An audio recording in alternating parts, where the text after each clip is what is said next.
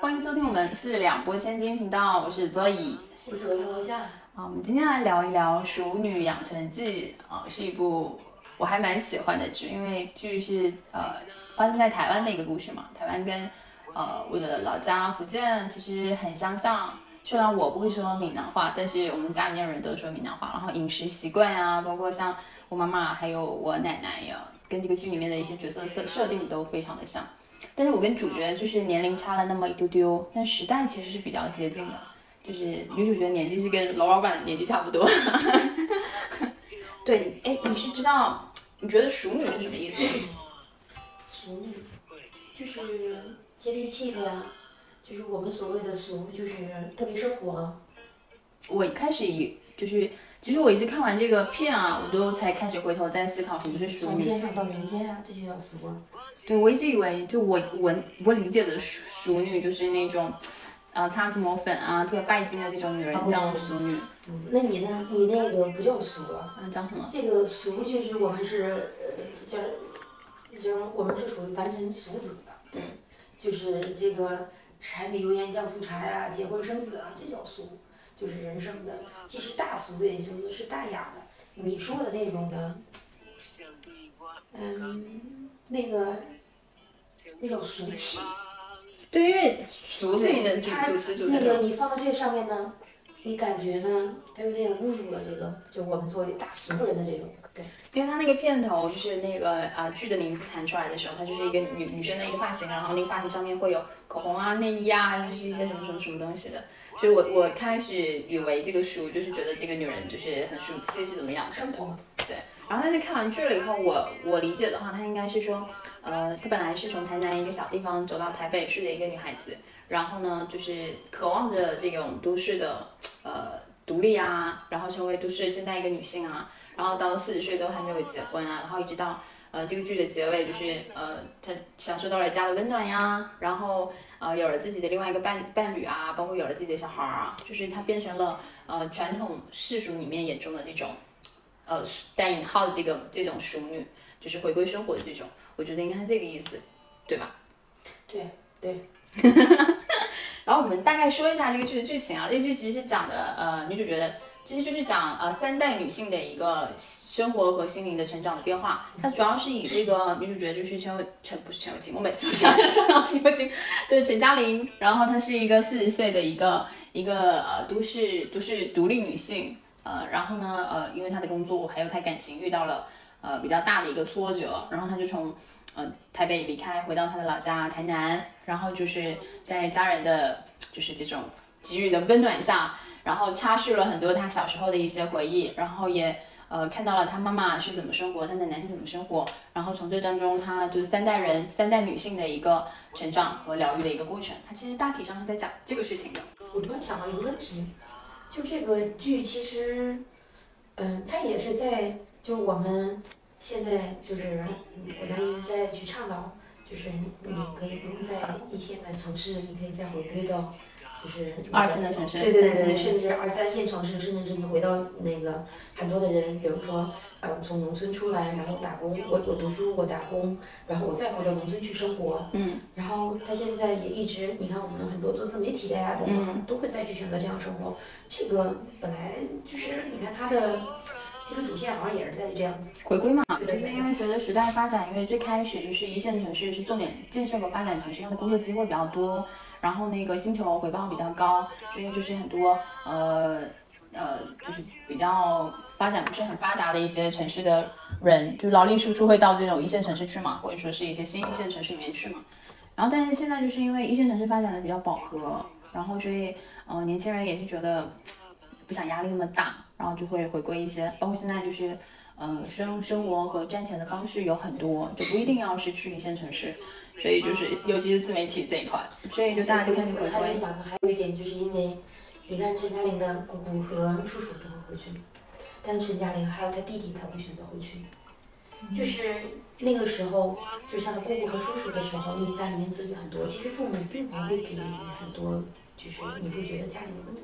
他们家是有五个小孩儿，对，可是小孩子少了之后呢，就像，嗯，就你会觉得特别的体亲切的那种。那家里面就一个小孩或两个小孩，就是父母呢本身就把孩子其实看得很重，然后他再回去呢，他真的是一种回归，然后就感觉有家可以回，然后父母也特别的欢迎你，然后就这样。嗯，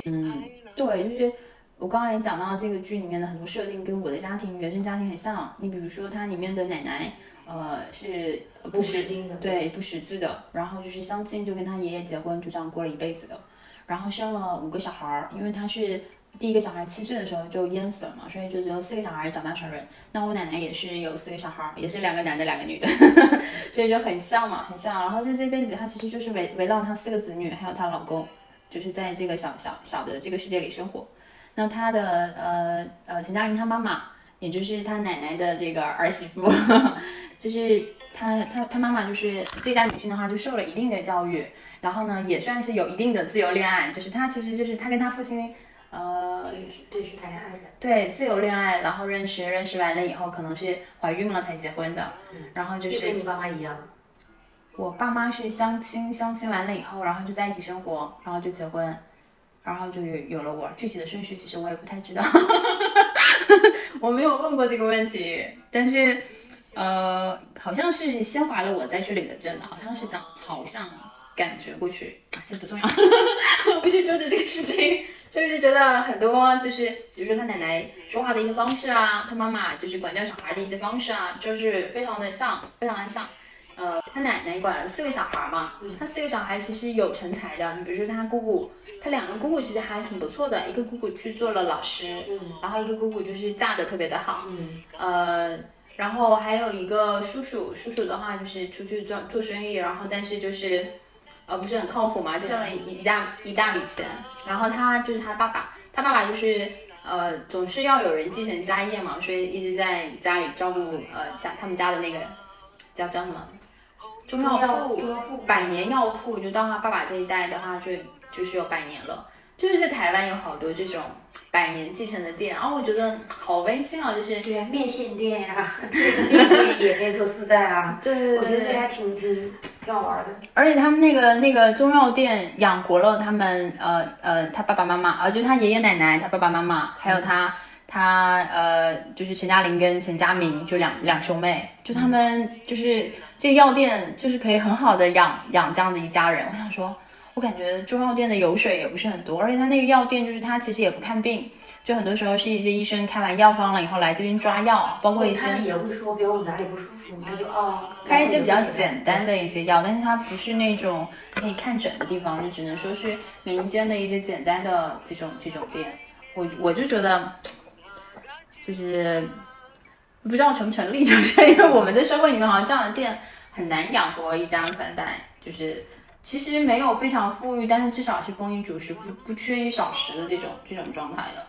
对，但是他们那个房子是他们自己的房子，然后那个铺位就是那个房子前面带了一个铺位，而且那房子中间还有个小院子，就是房子不是很新，但是很温馨。就是每每每次他们那个那个剧最经常发生的一个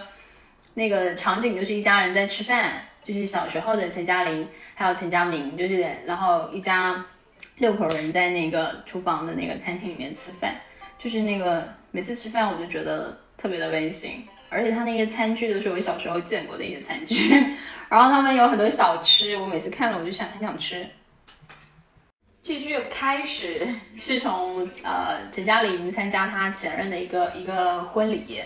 然后那个他前任是他的大学同学，呃。我是不是有问过你，你会不会去参加前任的婚礼啊？我应该不会吧，因为没有任何人邀请过我。我同学的婚礼好像也没有人邀请过我。哦，有有告诉我他结婚了，就我大学的同学，嗯一个是直接给他寄了一个红包，嗯一个是对我当时刚来深圳嘛，我们那时候才毕业的时候，就他好像毕业那年还是结婚了吧。就是说，反正，嗯，我给他转了个钱吧，六百六十六，嗯，九九年，嗯，很多了，嗯，厉害厉害厉害。对，然后嗯，第二个就是李璐说要结婚的，那是零几年的时候吧。然后他结婚的时候，那个给他封个红包，是一千六百九十九吗？还是一千九百九十九？还是就是就是应该是一千六百九十九。然后是我爸去的，就是就这两个，就其他的人好像就没有了。你真的是不不结个婚，然后不不不生个什么小孩，这礼金都很难拿回来。那你看我那个拍完头发结婚给一千九百九十九，现在连饭都没吃。现在礼是谁的比较重，像我呃觉得其实我们关系比较亲的，真是大学同学现在关系还是比较亲的。然后我我们我们那个就是我读书的那个城市，有一些同学留在那个城市工作了嘛，他们结婚是会邀请还在这个城市里面工作的同学再去参加他婚礼的。然后然后但是就是像我们这种离开了这种大学的这个城市的，就是很难再有联系、很有交集了，就感情就会淡很多。我现在联系的其实基本上就是同一个宿舍的同学，因为我们有个小群。所以我们平时还会呃分享一些自己生活的近况啊，聊闲聊一下，就是这样，嗯。然后那个，我觉得三十岁到四十岁这个波段的生活状态是很复杂的。你比如说像我们大学同学，就是呃有的已经像我这种没有结婚的呀，有的已经结婚但没有小孩的呀，有的已经有两个小孩的呀，有的现在还在生二胎的呀，就是就是大家其实状态有很大的一个变化，包括。包括那个价值观，还有一些生活观也很大的一个变化。那你看剧里面那个钱嘉玲，她的那个同学，呃，猫老师说他的同学让有的做奶奶了，他儿子还那么小。对，就是时间拉的越长，大家的那种生活状态和生活观，呃，观还是差蛮多的。但明显就是陈嘉玲，她因为是单身嘛，她整个人的状态要饱满很多，就立体很多，长得也好看。她的同学就显得就是很中年，就是。胖的胖啊，然后丧的丧啊，对，就是事业有也没有事业有成的感觉。她特别是女主的那个派，他那些同学就特别是就是同学，对路人的生活。然后这个年纪就是有有时候会讨论一些比较熟悉的话题嘛，就比如说讨论小孩的呃上学啊，然后讨论这个呃赚钱啊、收入啊，然后这种。嗯，其实还蛮熟悉的，但是你好像也没有别的东西可以聊。我只是觉得他们那个大学同学那个局，我觉得还蛮好玩的。他因为这个婚礼了以后，就勾起了他想要结婚的这个这个冲动。他有一个相恋了四年，然后同居的一个男朋友，叫江江显龙。嗯，她男朋友其实，在台北的家世还挺好的。嗯，然后，呃，她求婚成功了，但是在准备婚事的过程中，她发现这个男人不是她想要的。就是未来婚婚婚姻的，就是不是非他不可的。对对，就是觉得未来生活如果跟他一起在一起的话，他特别受不了。然后就在准备婚礼的过程中，他都觉得自己不是他自己了。其实他很多小的一些矛盾，我都觉得是可以调和的。但是感觉真的，他那男朋友妈宝男，他突然意识到特别不成熟。他对男生本身就成熟的比较晚，而且他他他已经交代他男朋友家世还不错。所以就是这种家世不错的男人成成熟的会更慢，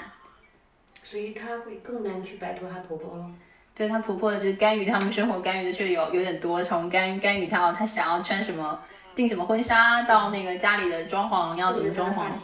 对对对，日常还要要求他离职去去去专注到回归到家庭。对，这个这可能是就他的他想要的自由，他感觉没有，就他以后要要结婚，他因为。谈恋爱，他们谈了四年，其实是他们两个人的事情嘛。但是他现在要结婚，就变成两个家庭了。然后他觉得这个他那个家庭，他觉得他不太能融得进去。然后又发现四年了，他好像特别果断的，会看到了他的那个二姑姑的影子。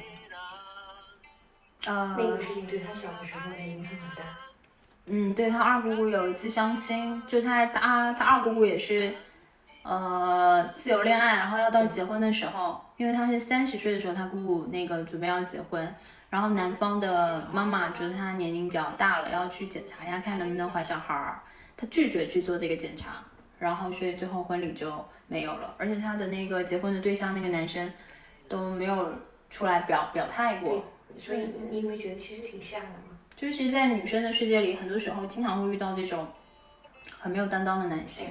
就是好像是都躲到妈妈后面去，然后不不扛事，就是就是，而且这个意见其实是妈妈的意见，但是你要结婚的不是你吗？就是我有时候也是觉得很多问题啊，就是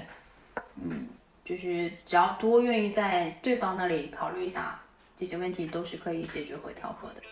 总而言之，她因为要气婚了，然后她男朋友去她公公司里面搞了一点事儿，所以呢，她那个工作就是她也放弃了，就不做了。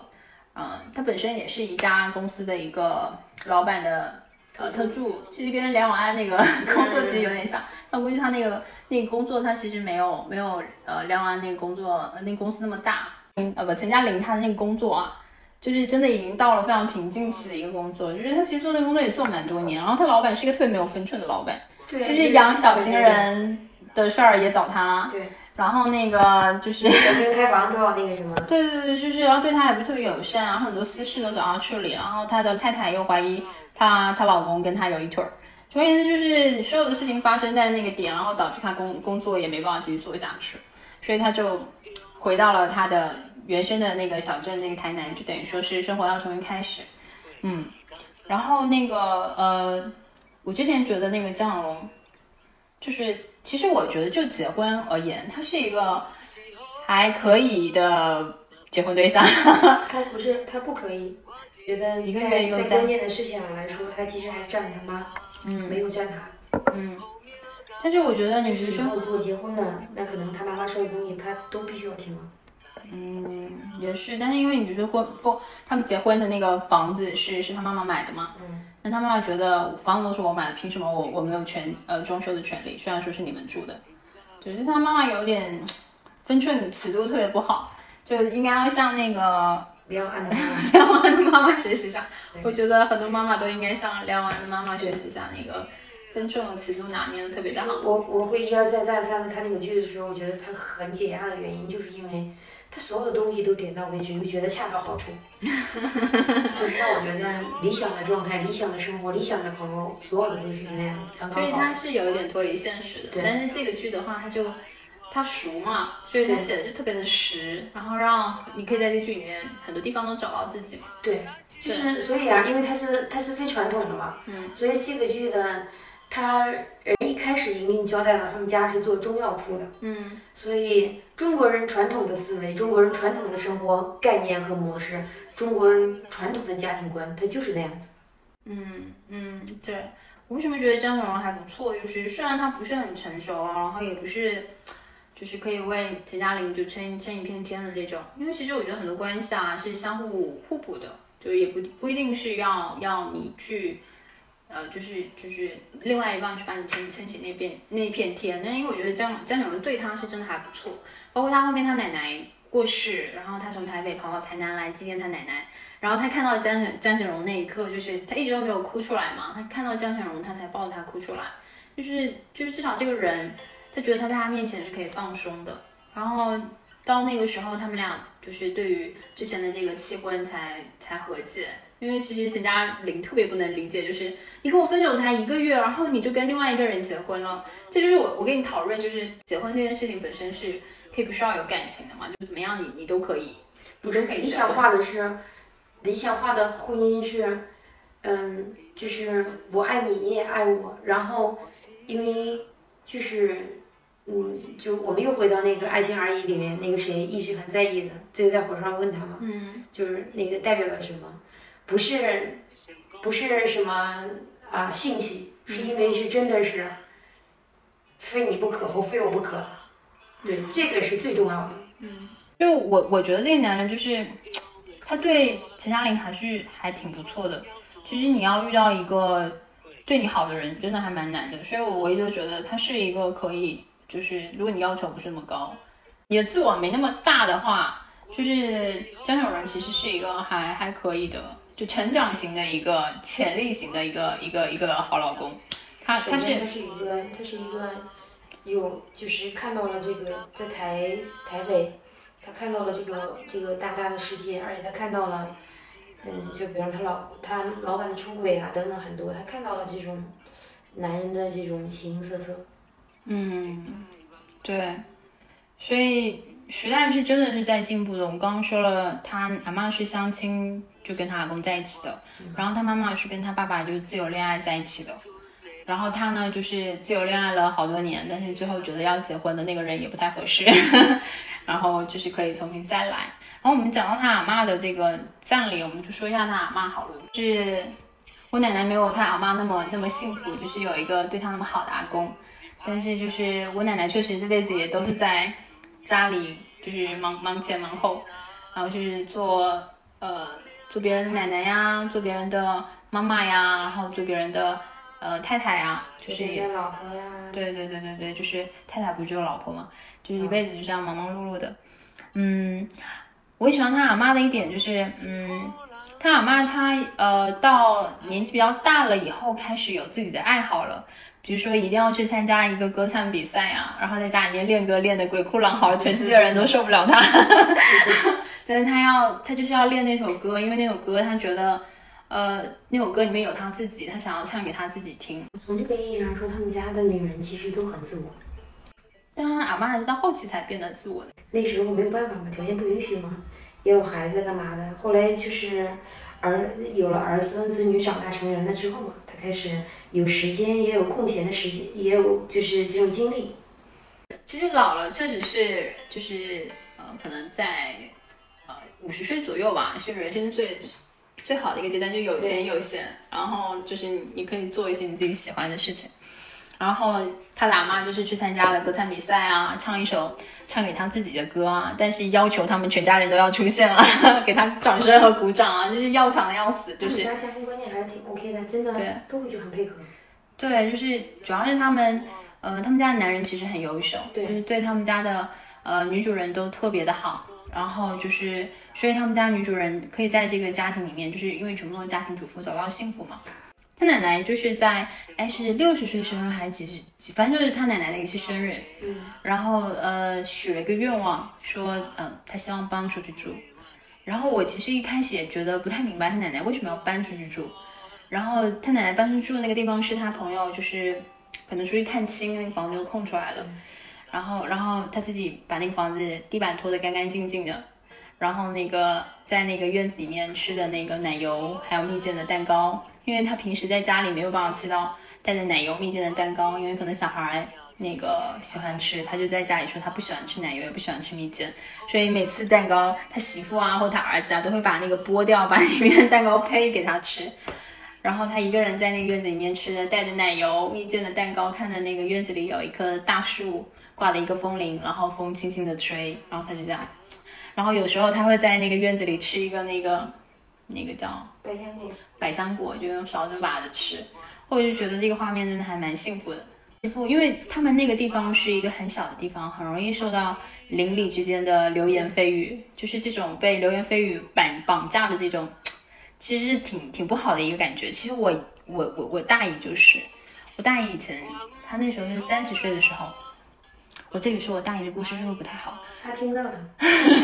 我大姨的故事跟她的这个剧剧里面那个，就是他姑姑的那个陈嘉玲她姑姑的那个故事有一点点像，就是我我大姨是，呃，也是在我小时候我知道的，不过大姨跟我说的，所以我会知道，但其实我们家没有任何一个人跟我聊过我大姨的这个情史。就她那时候喜欢了一个男生，那男生也是白白净净，家里条件还不错，然后就是最后不知道什么原因，就是那个男生跟别的女人结婚了。所以我我我大姨就被剩下来了。你们那里的吗？对，就是就是，反正就是谈了一个这样，就是我大姨很喜欢的一个对象，但那个男的最后没有娶她，所以我大姨就被单下来了。然后那个时候，在我们老家，你二十八九岁不结婚，那已经是大的不能再大了。那边就是二十出头就是要结婚的，然后生小孩的那种，那那老家都是这样，比较传统。然后就是到三十岁，我大姨没有扛住嘛，就家里又催啊，邻里又说啊，就是感觉，就是你你就犯了很大的一个罪一样的。然后，而且我外公又是很专制的嘛，外公在的时候是非常专制的，就是家里，就是家里其实是有一点点重男轻女的嘛，就是，然后所以我大姨当时就相亲，就觉得我嫁出去，即便离婚了，我也是可以能够嫁得出去的，就因为说的很难听嘛，就是你嫁出去嘛。所以我后面我大姨就是相亲认识我现在的姨丈，就是相亲的。我姨丈当时为什么娶我大姨？因为我大姨有文化，然后个子又高，我姨丈呢，就是想要找一个文化个子高的，因为他自己个子不高嘛。你考虑到下一代的话，就希望能够基因优化一下，然后自己也没有什么文化，就想找一个有文化，就想就是都是考虑后代的原因。他现在两个小孩个子都不像你大姨吗？我很久没联系了，所以不知道现在小孩长得多高了。就是女孩子长得比较高，男孩子不高。他现在也是，就是儿子像他爸爸，然后女儿像妈妈，就是基因分配的真的是，所以就是就就是我我姨就这么把自己嫁掉的，嗯，所以就很像他那个剧里面的他的那个呃二姑姑吧，二姑姑也是因为他呃三十岁的时候也是自由恋爱谈了一个叫阿德嘛，结果阿德也是一个妈宝男，阿德的妈妈觉得。你年纪这么大了，你嫁过来，你可能生不出小孩，你要去医院检查一下。然后他姑姑觉得备受侮辱，他一个长那么漂亮的，还是个老师，然后，然后他就不愿意去做做这个检查，然后最后就就就没有婚就没有结成嘛。反正他二姑姑在终身未嫁。对，然后他也没有再回来，因为觉得给家里面丢人了嘛，就是在他很困难的时候，遇到这件事情的时候，你看他奶奶呀干嘛，家里面人不是很理解。没有站在他这边，但是他家人也觉得他姑姑受受欺负了呀，也特别难过，特别崩溃啊，就是就是。回去的时候为什么还骂呢？就是觉得你要结结婚呀，就是催婚，催婚的是都是一样催的。但是他二姑后面他们就是通过陈嘉玲不是跟他们说他二姑姑被人家嘲笑生不出来，然后他家里人特别生气，特别生气要要出去打人的，就他们家的那种，就是我们家的人都不可以受受欺负的那种，我就这种。氛围是特别的好，就是家庭很温暖，家人跟家人之间真的还挺温暖。就不管你什么时候回去，就是家人都会都会给予你保护的那一种。然后他阿妈就搬出去住嘛，他所以所以他搬出去住住的时候，他媳妇特别紧张，带着两个小孩儿，然后跪在面前就说我们会听话的。然后那个我我有做什么不对的地方，那个。就是就叫婆婆，就是包好嘛，我们会优化嘛。那婆婆觉得要死了，就用闽南话说，我就是想要搬出去住一段时间，就是没有那么多有的没的。然后，但是他们家就是会，就那个他阿妈的朋友就会跟他说，说，你看玲玲说，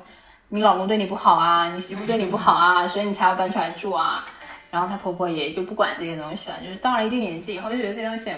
无所谓。我自己，我觉得她婆婆这个人真的，她阿妈这个人真的很棒。嗯，就是那种通透，对，对，活的其实很通透，很很明白事理。对，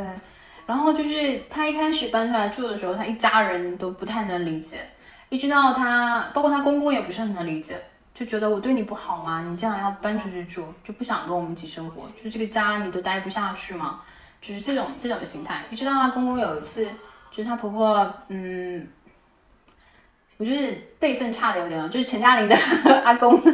有一次来来看他的这个阿妈，就一个人住的地方，然后他阿妈就做了一菜一汤，然后然后跟他阿公一起吃饭，然后他阿公说为什么不回去住呢？你看在家里至少有有肉，对不对？你这样一个人吃就太简单了。然后然后他阿妈就说，他说他从小就很喜欢吃干干的西红柿鸡蛋。然后他在家里的话，他因为有小孩儿，然后他的儿媳妇经常把西红柿鸡蛋炒的湿湿的，汤很多，拌饭吃嘛。就是，嗯，就他没有办法吃他喜欢吃的东西，但是在这个空间里面，他可以吃他喜欢吃的西红柿鸡蛋。他说小时候他妈妈就是来不及做饭，就是在院子里面采两个西红柿，然后酸酸的，然后就这样就可以解决一顿饭。然后他还给他给他给他，就是阿妈给阿公舀了他的那个青梅酒。然后就在那个院子里面，就简单的吃一顿饭。他阿妈说：“我学了试了很久，才学会做一人份的这种这种饭，但他觉得很舒服。然后就是他可以就只是他自己。然后，然后他阿妈其实人在老了以后，对于自己要离开这件事情是有预知的。他阿妈是摔了一跤，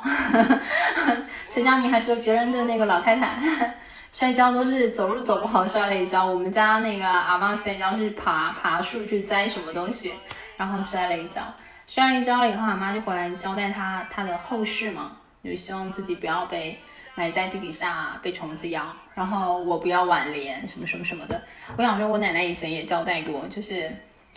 我现在想起来那种人是这样子的，就是你不管怎么说，但是好像觉得子女啊，或者都会觉得那样子是一种不孝道，别人会觉得你会怎么怎么怎么怎么样。嗯，对，就是我觉得，嗯，就是他阿妈就是已经想明白了嘛，就是想想想通了人是怎么回事儿，就是这样，所以他会用你的话说，就是他自我的一个觉醒嘛。然后，嗯，就是他那天摔跤了以后，陈嘉玲在身边嘛，然后他跟陈嘉玲睡觉的时候，就就跟陈嘉玲聊这个事情，就觉得他不要跟他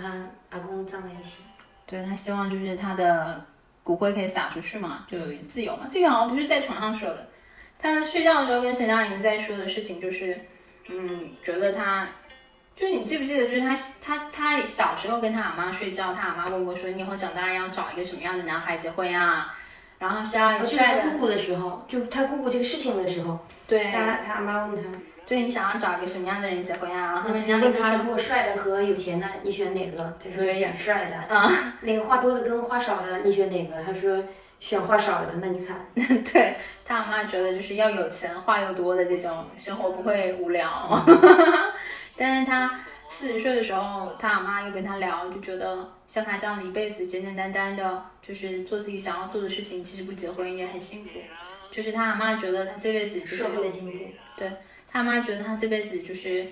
呃，小时候呢，别人都叫他名字，都叫阿英啊阿英。然后他二十岁嫁给他阿公了以后，他就变成城里月英，就是冠夫姓嘛。然后他就变成陈太太，然后老板娘，然后还有陈家阿妈，对对对，然后还有就是别人打骂，对，嗯，就就没有人再叫叫过他阿英了。然后就是，我觉得这话说的还挺伤感的。就没有，那他他就没有过他了。对，就是这话说的还挺挺挺伤感的。对，然后我以以为人会因为自己越来越多的身份而觉得有幸福感。没有他，因为他失去了自己，就是为了这个，为了那个，为了别人而活着了嘛。嗯，但其实有很多时候，二十岁的时候是很难知道自己是谁的，都是通过各种各样的身份，然后慢慢的清晰的知道自己是谁。你撇开嗯任何一个部分，你都不是你。我觉得，就现在的人就是特别有自我意识，嗯，对所以他有的小孩儿很小就知道会是怎么样怎么样的。对，所以我我当时，我我五一回家跟一个十岁的一个小朋友聊这个小姑娘，嗯，我都会觉得惊呆了。一个十岁的小女孩，竟然对自己的人生有着清晰的认知和她自己要要做什么，她想要。我觉得真的是，就是你可能会觉得她是童言无忌，但是你又会觉得，嗯，至少比方她看了什么剧，看了干嘛的时候，她在她内心里面有沉淀，她能把它转化出来，就跟你讲，然后这样那样那样，你觉得。虽然是一小屁孩在跟你说，但是你觉得那么靠谱呢？说的。不是，其实我觉得好也不好吧，就是现在的呃，一去就必须要承认，就一代一代人越来越优秀嘛。然后一代一代人就是他的目的性和目标感会更强，但是我我也觉得好也不好，就是我觉得很多时候需要摸索的前进的。你可能在过早的还没有认清世界的时候就确定自己的方向和目标，你可能会少了一些探索这个世界的乐趣。就我确实觉得现在的年轻人，就比如说比我小五岁、十岁这样的年轻人，活得稍微有一点功利，就是很想说自己朝着这个方向，我付出了一点努力，我就能得到我想要的因为东西。他觉得其他的也是浪费啊。嗯，其实我我知道我要什么，然后我就去追我的就好了，不需要去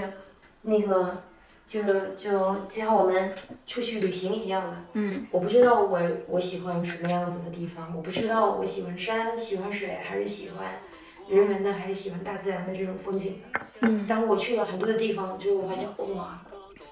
呃西藏是我很很喜欢的，嗯哇，新疆是我很喜欢的。嗯可是现在的很多的小孩子，我一下子就知道了啊，我就是喜欢，就像你，嗯、你喜欢那个叫什么？嗯、你我喜欢。不就你对你那天说，就是你活到三十多岁，你才说哦，我好喜欢那个地方，我要去那个地方去一下。然后那个叫什么？啊、意大利。啊，对对对，我想去意大利的罗马。对对对对对对对，所以人就是这样子。可是很多的小朋友，他可能他可能从小就会知道，他说啊，我就是喜欢人文的东西，我我等我长大了，我就是要去埃及，然后我就是喜欢埃及，然后喜欢什么什么什么的，啊，我就是喜欢意大利，然后意大利的美食，对啊，啊，我就是喜欢法国，我喜欢法国的浪漫。他会觉得我不需要去探索很多的之后才会知道哦，我喜欢什么。因为现在就是信息大爆炸嘛，就是你可以获取你所有的疑问，就通过互联网去获取你所有的答案嘛。就是所以现在对人，就是人的要求，就是你要学会怎么提问，然后去筛选和获得你觉得比较合适的信息，这是一种能力。嗯，好，题外话说到这。然后考题是我们的主题。对对对对对，因为是这音频这边说一下，这音频我们录的非常不顺遂，这是我们录的第三遍，所以有些话题就是已经讲了很多遍，就没有没有想要那个兴趣再再细聊和展开的说。但是对于他阿妈这件事情，我真的是特别的感怀，就是因为我觉得，呃，这个阿妈真的离离生活太近了，然后然后嗯，有我一些就是没有办法和解的东西，比如说我的。奶奶就是没有找到自己，然后她这辈子就是只是为别人的而活。条件不允许，条件不允许。对，然后她就是离离开的时候也没有像阿妈一样，就是呃寿终正寝，就是没有那么多痛苦的离开。那我我我奶奶过世就是特别的不是很舒服的，就就过程。然后她奶奶就是她阿妈，就是想要把自己就回归于自由嘛，就是自由自在的。然后就是他他的葬礼就当时就是。他他他姑因为嫁的很好嘛，所以在家里面很有话语话语权。张罗他的一个婚事的时候，想要搞得比较盛大、比较认真啊，比较比较孝心的，就操操持了一切嘛。然后他们在一起出去送葬的时候，陈嘉玲就是为了完成他奶奶的遗愿，然后就偷了他奶奶的骨灰，然后去去帮他，就是把他骨灰撒到大海里去嘛。然后这个情节就好像是，嗯，完全他奶奶的一个愿望，就是让他奶奶自由了嘛。就是他写奶奶这个。这个这个人物就是从这个家庭这么饱满的人，天天小孩啊、大人啊嘈杂的一个家庭氛围里面，然后他奶奶想要搬出去住，然后一到他奶奶走了以后，想要自由自在的，就是他是，就是是是有很多个人的一些，可能有一些编剧自己的一些期许吧，就是可能他也有一个这样的一个长辈。对，这个是。我觉得这个编剧应该是这个年龄层的，他经历过这些生活，不然的话他写不出来，就是那么细腻、那么真实的那种感受。对，包括他写实写到就是那个陈嘉玲抱着他奶奶的骨灰盒，然后打开那个骨灰盒在海边的时候，发现那是一根根骨头，根本就不是灰。这是真的看过死死亡的人才会知道的，因为我也知道，就是我我我看过那个骨灰盒，就是烧完就火火化完了以后接出来。他是放到那个盒子里去，就一整个人就只放在一个小小的盒子里。看一二一的时候，那个很多人在说，就撒就是对对对对，因为以前弹幕很多人说，我觉得这个挺好玩的。就是因为很多剧里面就都直接撒啊撒啊，我每次看都会说，因为我看过了以后，我就会说这个这是没有办法撒出去的。然后他当时对着他那奶奶那个骨灰盒一盒的骨头，然后他就跟蔡友轩说这个怎么办？蔡友轩说扔啊，一根根扔啊。但是就是那种撒出去的那种仪式感，跟扔出去的扔出去的那种感觉完全是不太一样的。他但是那个剧里面也没有最后再说他怎么去处理他奶奶这个骨头。但是嗯，美好的愿望就是嗯，就是美好的是他的奶奶就是终归得到了自由嘛，就是这个事情。我讲完这个阿妈的死以后，我们来聊一下那个陈嘉玲的这个呃事业线好了。就他从台北回到台南以后。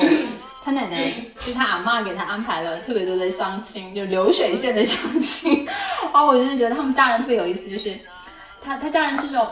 呃，知道他那个弃婚了以后又失业了以后，就他们家人就是都都想去为他陈嘉玲力所能及的做一些帮助他的事情，比如说他奶奶就是从当天晚上就联系了。要相亲的人，然后他从妈妈找工作呀，爸爸给钱呀。啊，对他妈妈就张罗的，就是他朋友帮忙介绍工作啊，然后他爸爸就说你要出门有没有钱啊？那个爸爸这边给你点钱啊，我就觉得就是家人的爱就是那种无处不在，但是就是他这个年纪会觉得被这样管着，被这么约束的特别烦，但是我们看来就觉得特别的温馨。我就希望，其实我我我这个年纪，然后有能够过这样的人生啊，就是。呃，饱汉不知饿汉饥嘛。我现在也觉得，我多希望爸我问我句，你有没有钱？给你钱花。对，我就是小时候都都会有，小时候都会有，就家里面大人都会愿意给零用钱。就是父母在的时候，你永远都是在他们那里都是一个小孩儿。就尤其他爸，他爸说他刚刚说是要五千还一千，出 去要零用钱。然后，然后他阿妈给他给他给他安排相亲，然后他又重新认，就是呃，也不是重新啦，就是再次就是跟他那个发小嘛，就以前小学同学的那个蔡永森，呃，就是算是他的初恋嘛，就蔡永森暗恋过他，然后他对他也好感过，对，然后他他俩又再次就看对眼了，然后后面就是那个陈嘉玲就答应了蔡永森帮蔡永森选举嘛，因为蔡永森在选他们那个台南地区的议员嘛。然后那个就是男生的工作能力就稍微有那么一点点弱，然后做事情做的乱七八糟的，所以他就帮他理清楚这个，呃，他们那叫什么历史表吗？就是对他的行程啊，行程表啊，还有各方面的东西，就是即便说他议员没有选上，至少那个呃报名的费用可以可以领得回来嘛。就输人不输阵嘛，至少就是票不要输的太少嘛，太难看嘛。对对对对对，就是去打一场必输的仗，但是。底气还要足，对，他就找到了找到了这样的一份工作，然后他在找工作这个就是帮那个蔡永生选选举这个过程中呢，他就是得到了一个 mark，就是他台北的时候，他有点结婚的时候动摇的那个那个，对对对对，那一个对象就是一个呃一个 A B C，就是国外留学回来，就他之前那个公司的一个很重要的一个客户，给他就提供了一个非常好的一个工作机会，然后呢，他其实就是全家人都觉得。呃，他又要去台北了，还挺难过的，尤其他妈妈还挺难过的。然后，但是还是帮他整理了行衣服啊、行李箱啊，还有交代了特别多。然后他去面试的时候就是很顺利。那里面有个面试官问了一个问题，就是你觉得快乐是什么？啊，我其实觉得这个剧情写的有一点点，就是理想化，就是很少。不不不，单位会问快乐就是什么？有一些企业确实真的会这样，就是他的，他会很喜欢一些虚的东西，嗯，他会。通过你对于，嗯，就是有一些你对于有一些嗯问题的态度的，呃，就是一个看法，嗯，然后他想了解你这个人，嗯，然后他被问到这个问题了以后，突然间戳了一下自己的心，因为因为他其实觉得他在台南待了大半年，他整个人放松了很多，包括 Mark 都已经看出来他整个人状态其实差很多。然后，然后他问到快乐是什么的时候，他其实觉得他在台南的生活，就是他这半年在台南生活还挺快乐。虽然就觉得下面人很烦呀，然后就是干预他的生活很多呀，但是他确实被浓浓的这种亲情包裹着，他他还是挺快乐的。所以他好像被突然间点醒了一下，然后就又重新回到了台南，嗯，然后回到他的温暖的家，对，然后就是在台南重新开始找工作。其实要找工作这个事情没有那么顺遂了。他其实，在找工作之前是先看中了一套房子，就是他看到一个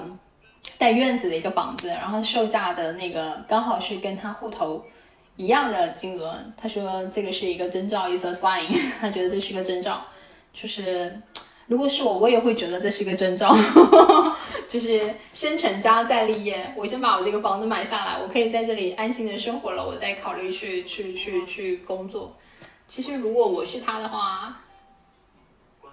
我觉得我们家也有房子，为什么还要再买一套房子呀？就是在同一个地方。不过那个感觉可能，他会觉得他已经四十了，他还想要就是离父母近一点，但是所谓的近也要有自己的私密的，所以你看，他不允许他爸妈要把钥匙要回来，不允许他爸妈拿着扇子的进去，然后进去一定要按门铃，嗯，就是他想要告诉他。就是，嗯，就是对我我们的生活里面，其实都是需要有一点距离，嗯，要有独立的空间。对对对，还还所谓的那个叫什么来着？我觉得那个度，然后其实很重要。嗯嗯嗯，就是确实也是。嗯，我觉得这边要提一下，他有一个那个是表妹表姐表，他有个表姐就是对，就是嫁的比较好的那个姑姑嘛。然后的的女儿就是从小就特别的优秀，学习成绩好，长得也好看，然后那个待人待人有礼貌，但是对很聪聪明，但是嫁的也很好，嫁了一个那个医生，对对对对，然后呃家世还不错的一个医生，但是这个结婚了十几年吧，就是她一毕业就嫁给了这个这个男的，那男的说 不希望她辛苦，然后那个不不让她工作，所以她就真的没有工作，然后结果呢结婚了十几年。呃，她老公竟然家暴她，而且在外面还养养了一个女人，就是嗯给这个女人开开开店铺啊，然后买买奢侈品啊，然后还家暴她，就是我觉得这个事情还蛮蛮蛮悲剧的一个事情。但是她已经没有这种自己生活的一个能力。一个台大毕业的，长得那么漂亮的一个姑娘，然后重新要开始找，但是确实四十岁了，然后你又没有进入社会，然后你要重新开始找工作，确实还挺难的。这就是为什么现在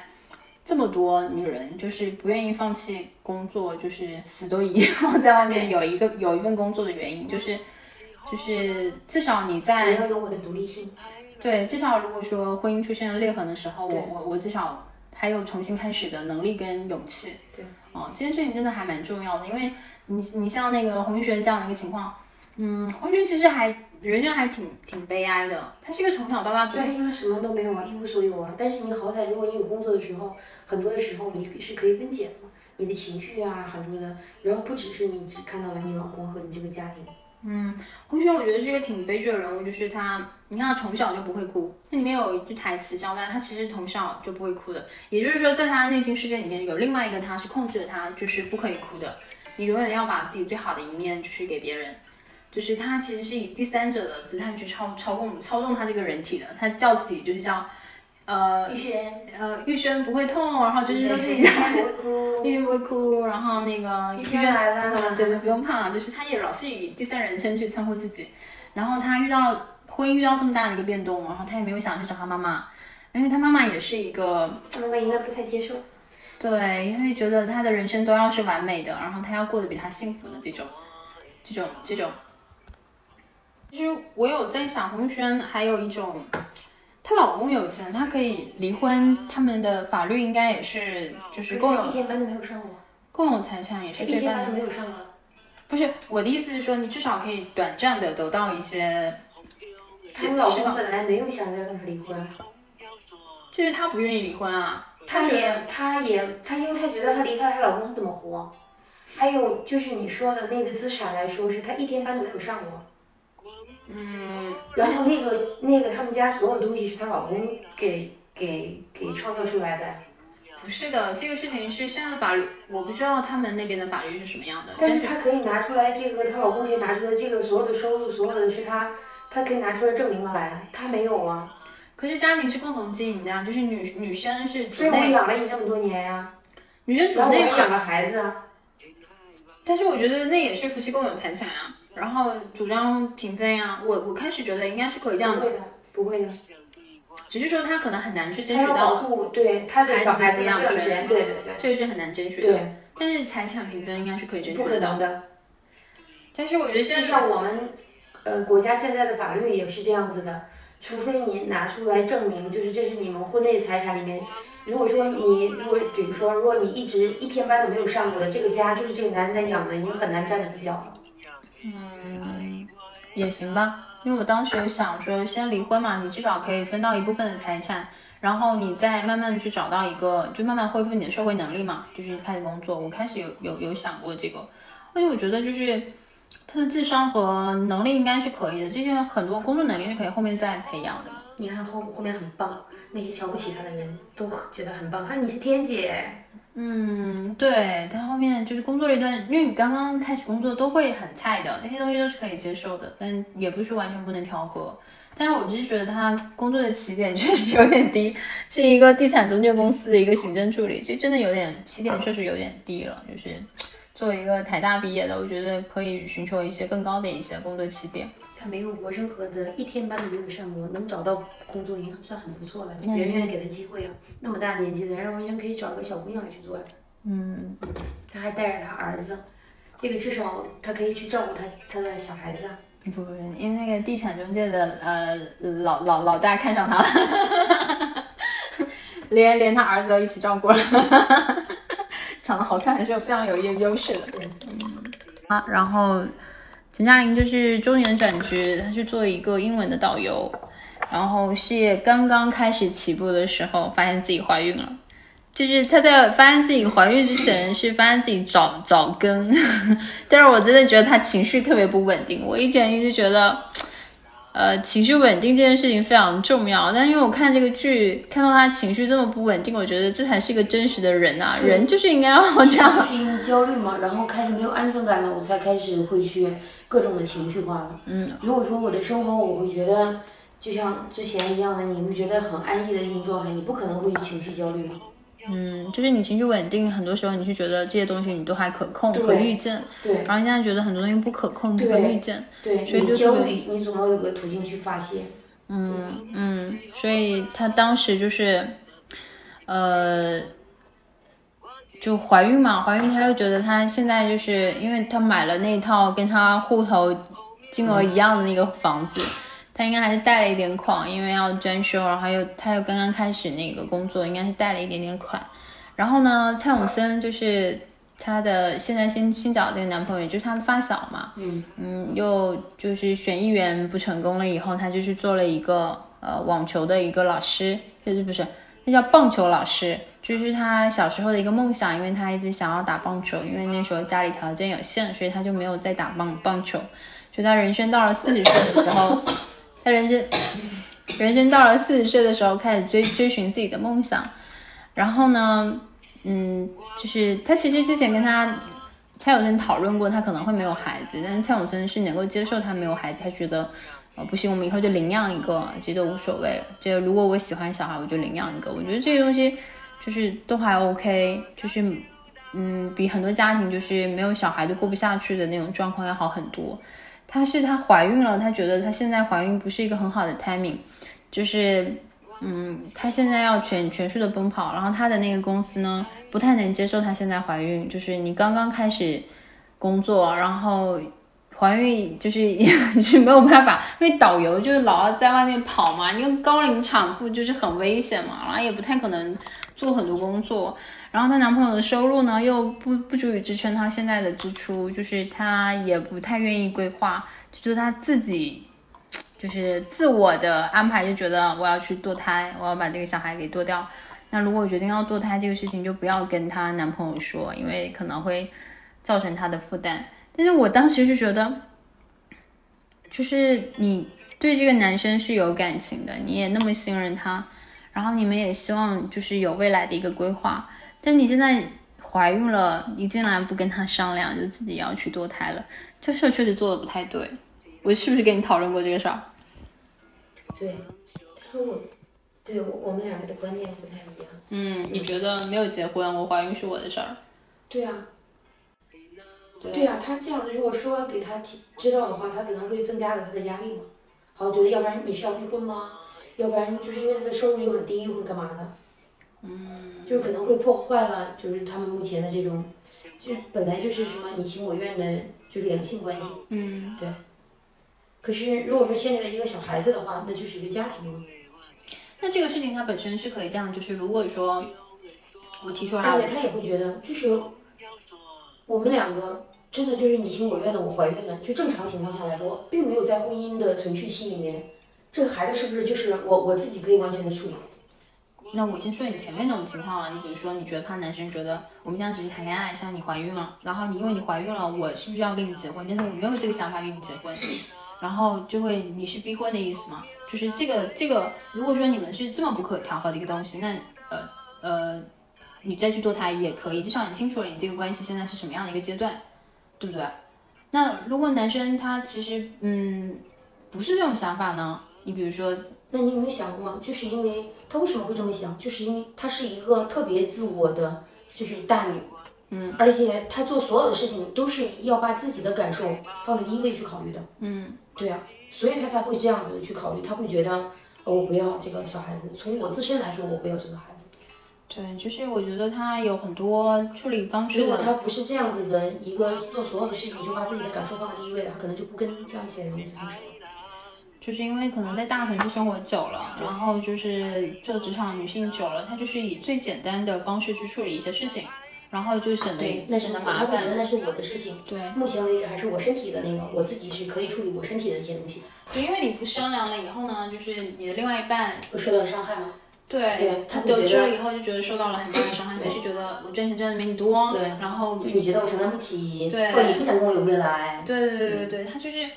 就是但是在他当下处理些呃处理这件事情的时候，他只是觉得我我不喜欢小孩子，因为我觉得人活着就是孩子是一个很大的牵绊，是很累的事情，不只是生下来那么简单。我可能我的余生就要为他去活着了，可是我只想为我自己去活着。还有一个就是她是一个很糟糕的女儿，然后她看到了她妈的不容易，对对，就是他妈而且她觉得养个孩子真的只有付出。对，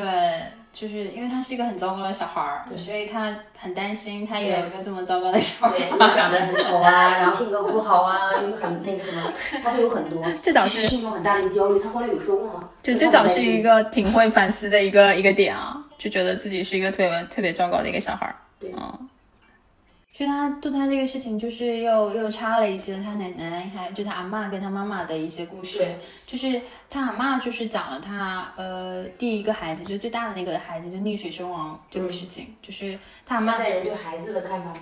对对对，就是，呃，他阿妈是不堕胎的，就怀了就生，所以生了五个小孩儿嘛。他妈妈是因为有个选择的，然后觉得他不要再生了。就是他阿妈反正就是怀了就生，对说是他二大大儿子是意外生完，还是因为他的原因，就是不是很很很细心，为了省省钱，然后没有让他去及时的就医，所以他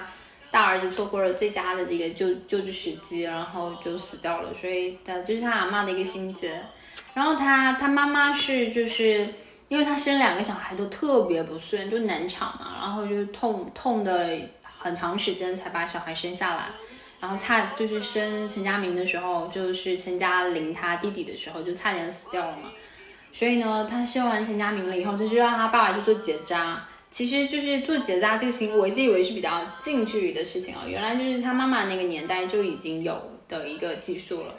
然后他，九十年代嘛，嗯，对，就比较早期的一个技术。八九十年代，对，八九十年代应该、那时候已经是有的，对，因为他们毕竟比我们更那个什么嘛。更先进一些，对对对对对，医术那那方面。对对对。然后他们家就是在拍全家福的时候，他妈妈就是就陈嘉玲，她妈妈就是晕倒了嘛，晕倒了以后发现自己怀了三胎，他妈就觉得很崩溃，为什么我会ฝั 怀三胎？我不是让他不可能跟老公已经 对对对结扎了，她老公一直觉得我怎么可以把自己咔嚓掉呢？就是我是个男人哎，然后然后那边还有一个医生解释了一下这个结扎这个事情啊，不是把男性的器官。咔嚓掉，它一点都不会影响你的雄风，然后我们只是开两个小孔，解释了半天，然后觉得那医生我有我我有个朋友，男性的就是这样。呃，对，说实话，如果我是男的，我也不太能接受我没有生育能力这个事情。可是这个没有什么，嗯，但是我觉得，那你你这样说，呃，也无所谓。我那个朋友老老杨，对吧？嗯他就会觉得他，因为他跟他前妻有个女儿嘛，嗯他这个他有个儿子了，他就觉得是很 OK 了呀，就觉得他有儿有女啊。然后他老婆第一比他年轻，嗯第二他也觉得，对啊，女女呃，其实女性做这个伤害更大，因为他去了解了，完了之后他觉得这个没有什么，他性比较去做了。简单，对，他就去做了，他就是做了这个东西，他觉得也是对他老婆的一个，嗯，一一个一个照顾吧。他觉得，对一个照他说，他说一个家庭里面，他说也不能够总是一味的让嗯女人去付出，去去付出。嗯他说他会觉得，嗯，他了解过了之后，他会觉，因为他的弟弟是医生，嗯，然后了解过了之后，他会觉得，其实这个做这个的对女性的伤害啊，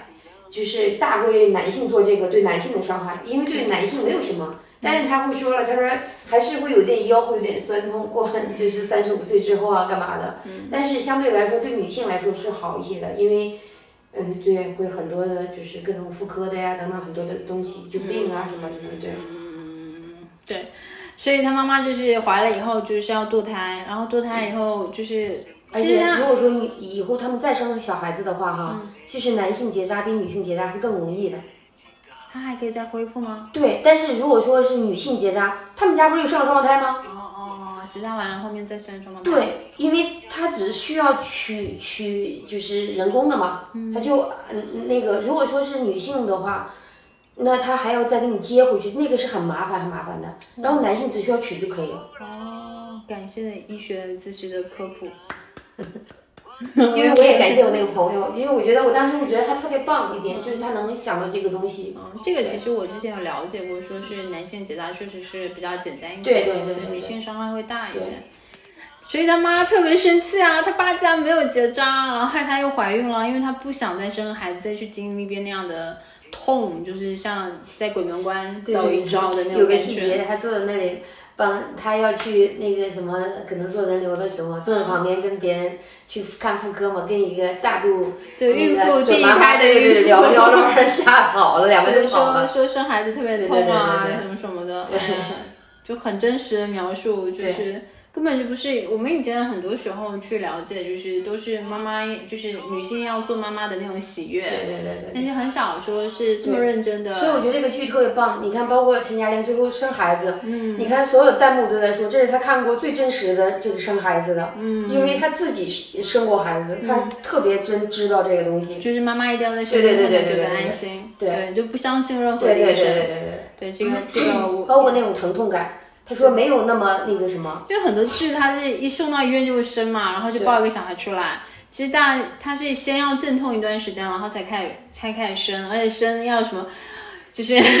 各种环节特别多。对啊，他那个拍的很细好的。剧是真的是让你看完了之后，你会你会真的会觉得。它有很多的点去打动你，或者是，但是我没有生过孩子，我也不知道。但是我会觉得，就像您看了那个剧的时候，你会觉得看到很多，就是你的过往和你小时候，家庭对对对对对原生家对，庭的你会觉得温暖。，对，但是我看的这个剧，我会觉得这个人性，而且我会觉得就是我很羡慕他的家庭，嗯，对，就是这种，嗯，虽然我我我们就是北方的家庭跟你们南方的家庭不太一样，但是我也会能够想到我们家曾经，就是爷爷奶奶啊、父母啊，然后小孩子在自己一起啊，就这样子的一种场景，嗯，对，都会有，就包括我们说那个前一期我们做的那个漫长的季节一样的，就是就是你在这个剧里面，你看到了很多很多，就是你会觉得它是个真实的，嗯，它它它不是一个架空的，然后你会有一种共鸣感，嗯，就是在别人的故事里流着自己的眼泪。对对对对，很多时候是这样子。然后我其实想说，就是嗯，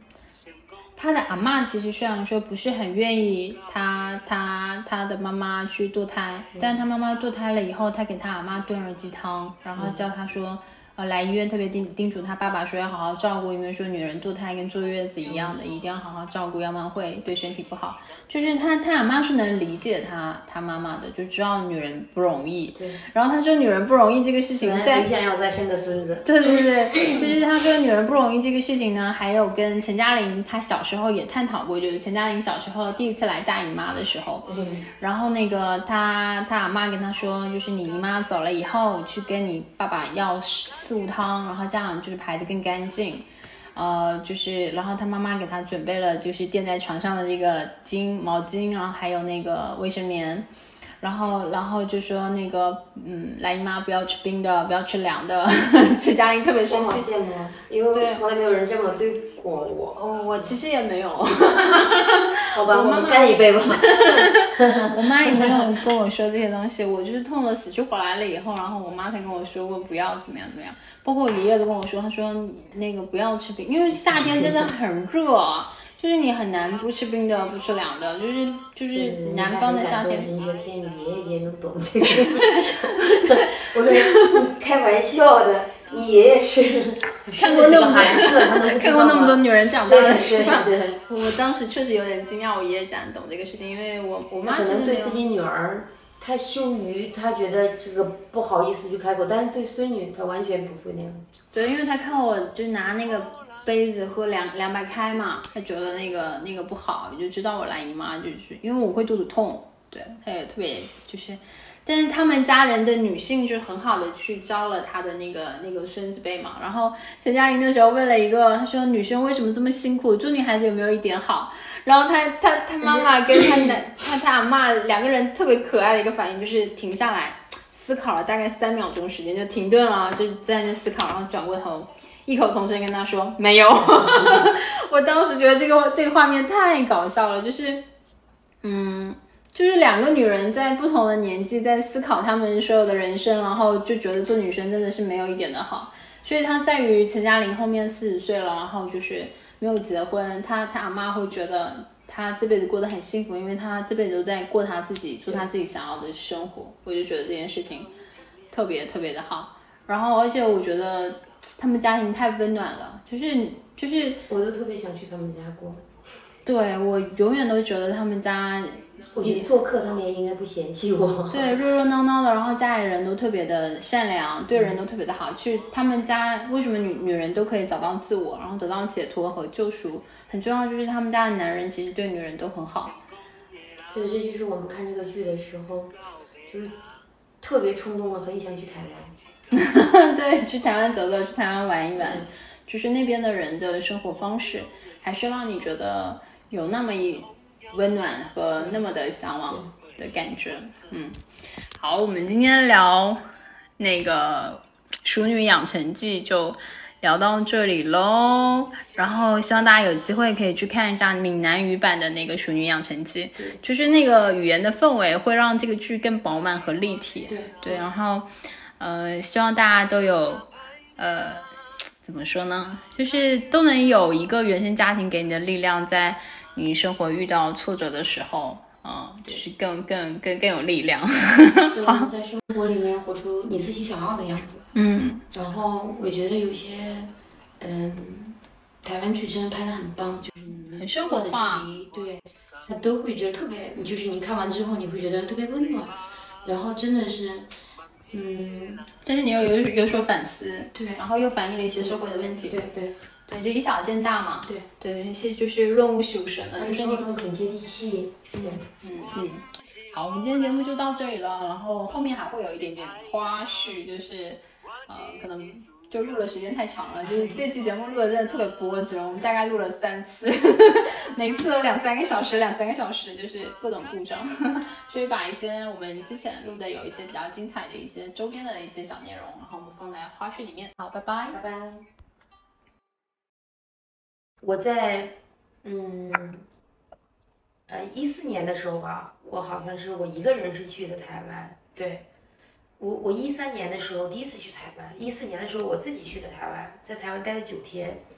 一四年的时候，一三年的时候在台湾待了十三天吧。嗯，是跟另外两个朋友，我们三个人去的。嗯，但是我一四年的时候在一个人去台湾，就是中秋节之后去的，就九月份的时候。我当时的一种感觉，我真的会觉得，呃，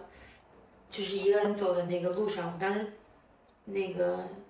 在新北市那边住吗？我当时真的是就是感觉，如果说让我选择一个我老了时候的一个生活的一个城市，我可能会选择那里去。嗯，很奇妙，是那里的人们的生活的状态，是你特别觉得很舒服的是吗？对，然后让我觉得很安逸、很舒服，然后真的是一哎，就是他们他们就是闽南话的嘎巴那个面线。嗯，对，嗯，就是因为我本人也比较喜欢吃那些东西，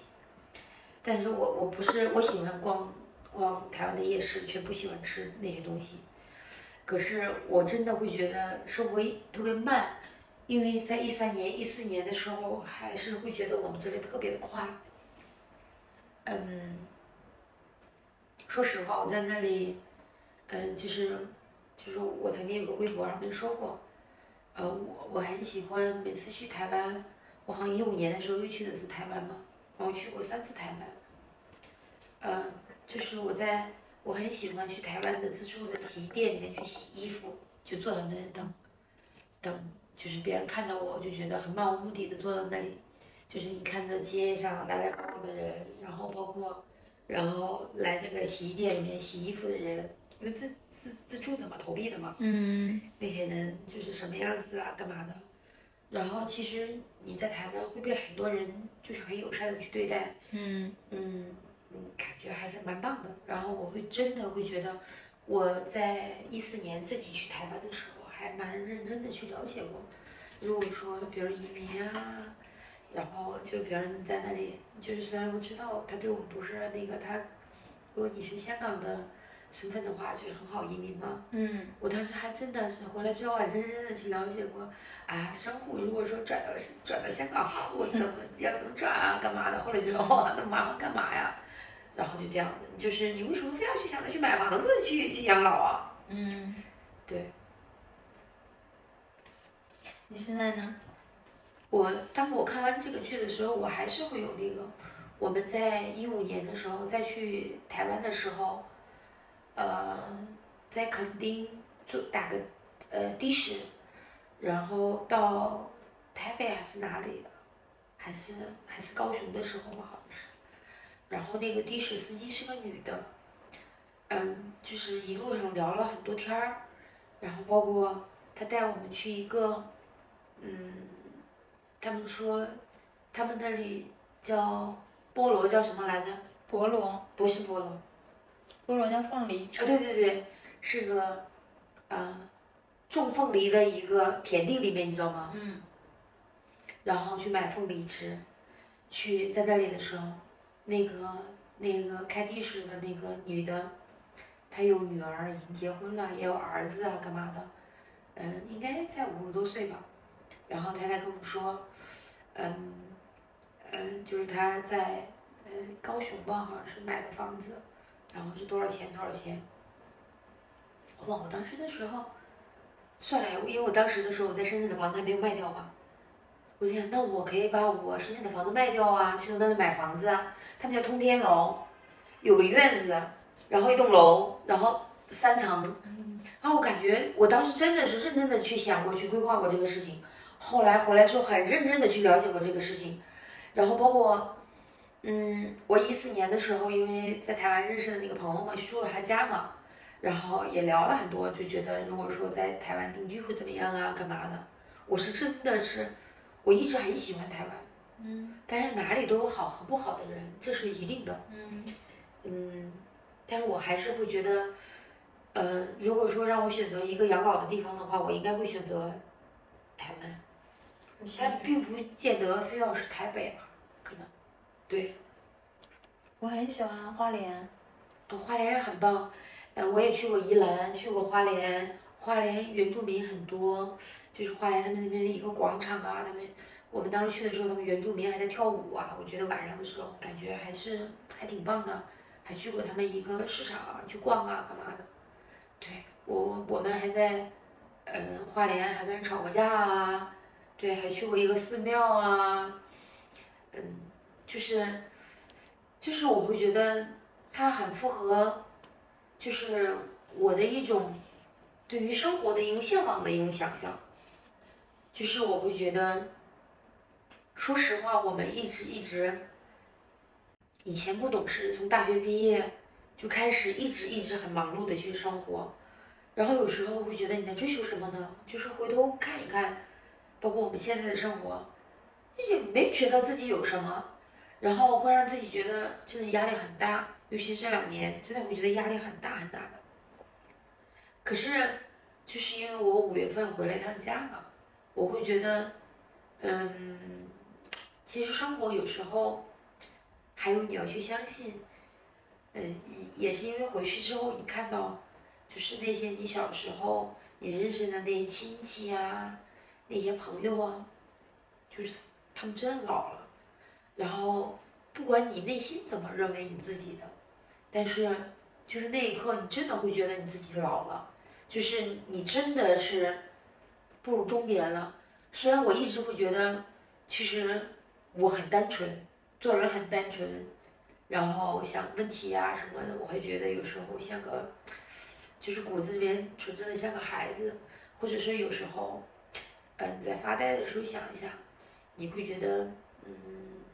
你上初中啊，上高中啊，甚至是你刚到深圳的时候。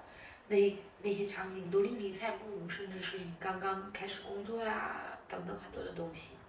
可是，嗯，当你回家去看到你的父母，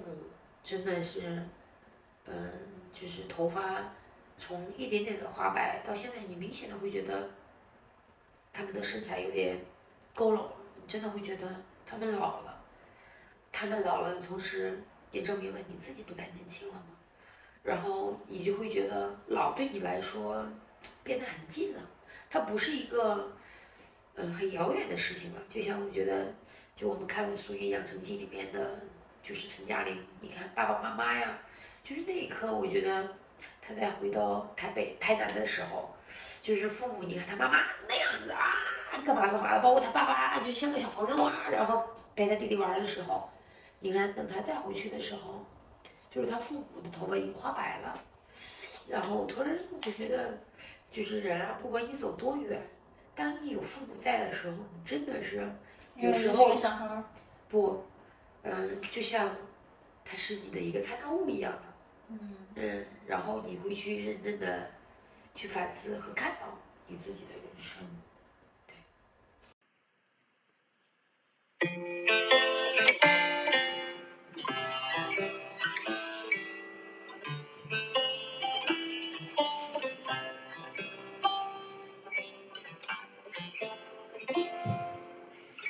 一人一命，无人相共。有好命人，有歹命人。你若问我，我是啥人？我是孤单的人。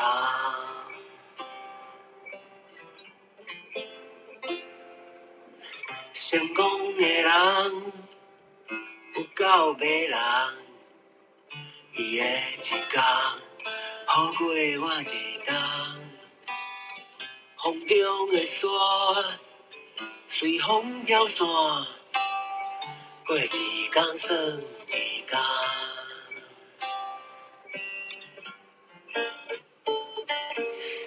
我毋是好人，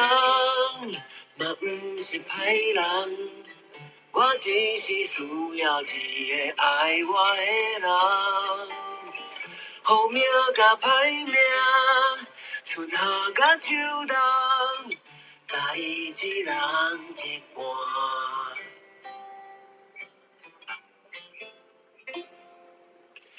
人海茫茫，人甲茫茫，袂沉袂动，有谁对我毋甘？青春的梦，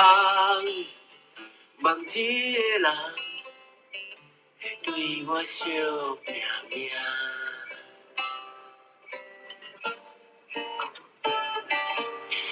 我毋是好人，嘛毋是歹人，我只是需要一个爱我的人，好命甲歹命。春夏甲秋冬，甲伊一人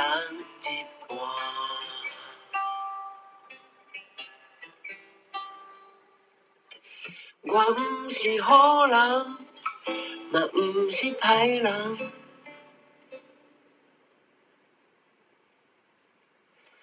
我就是你的人。